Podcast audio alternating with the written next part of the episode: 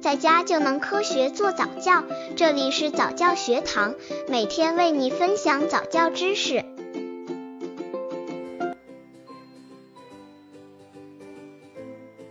如何教育任性的宝宝？妈妈们的经验谈。秘诀一：读懂宝宝的心。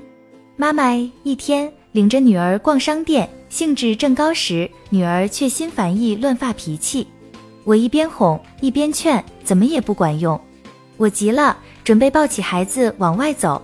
就在我蹲下身来的瞬间，才恍然大悟，原来蹲下身来从孩子的角度看去，看不见色彩斑斓的商品，而是晃来晃去的人腿。怪不得孩子任性发脾气，原来和我心情不一样。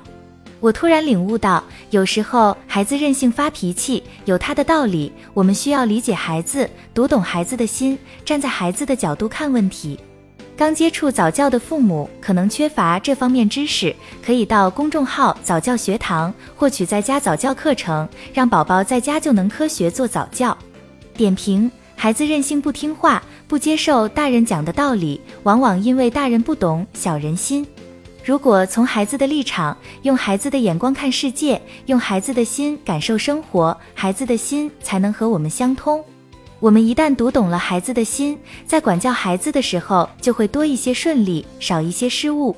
秘诀二：不给宝宝把任性当做要挟父母的机会。爸爸 B，我看过前苏联英雄舒拉小时候的故事。一次，他非要在饭前吃饭后才吃的粉羹，爸爸妈妈不仅没有同意，而且没有哄他，屋里只剩下舒拉自己。他哭喊了一阵后，不见回音，自觉没趣，就用木块码东西玩了。以后每次舒拉任性哭闹时，爸爸妈妈不迁就他，也不给他当观众，事后再给他讲道理。就这样，很快治好了舒拉任性哭闹的毛病。我们这样对孩子，也没有孩子任性的烦恼。所以我的切身体会是，最好开出时狠狠心，不迁就孩子，像舒拉的父母那样防患于未然。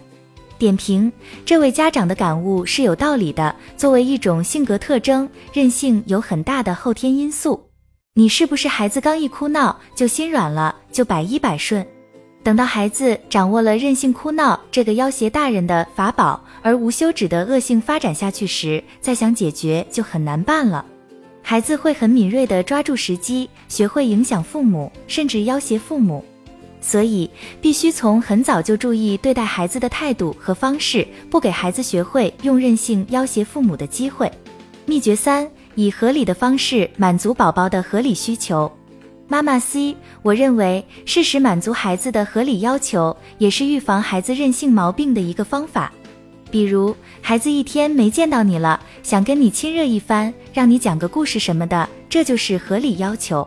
你为什么非要等他大哭大闹、犯起性子来再满足他呢？我家宝宝刚进幼儿园小托班的时候，我就坚持这样的原则：送孩子的时候，不等孩子闹，我就把孩子抱在怀里，拥抱亲吻一番，满足他的亲情和皮肤感觉需要，之后绝不再迁就。孩子总能高高兴兴地跑进幼儿园，从没有因为不想离开妈妈而任性犯宁的时候。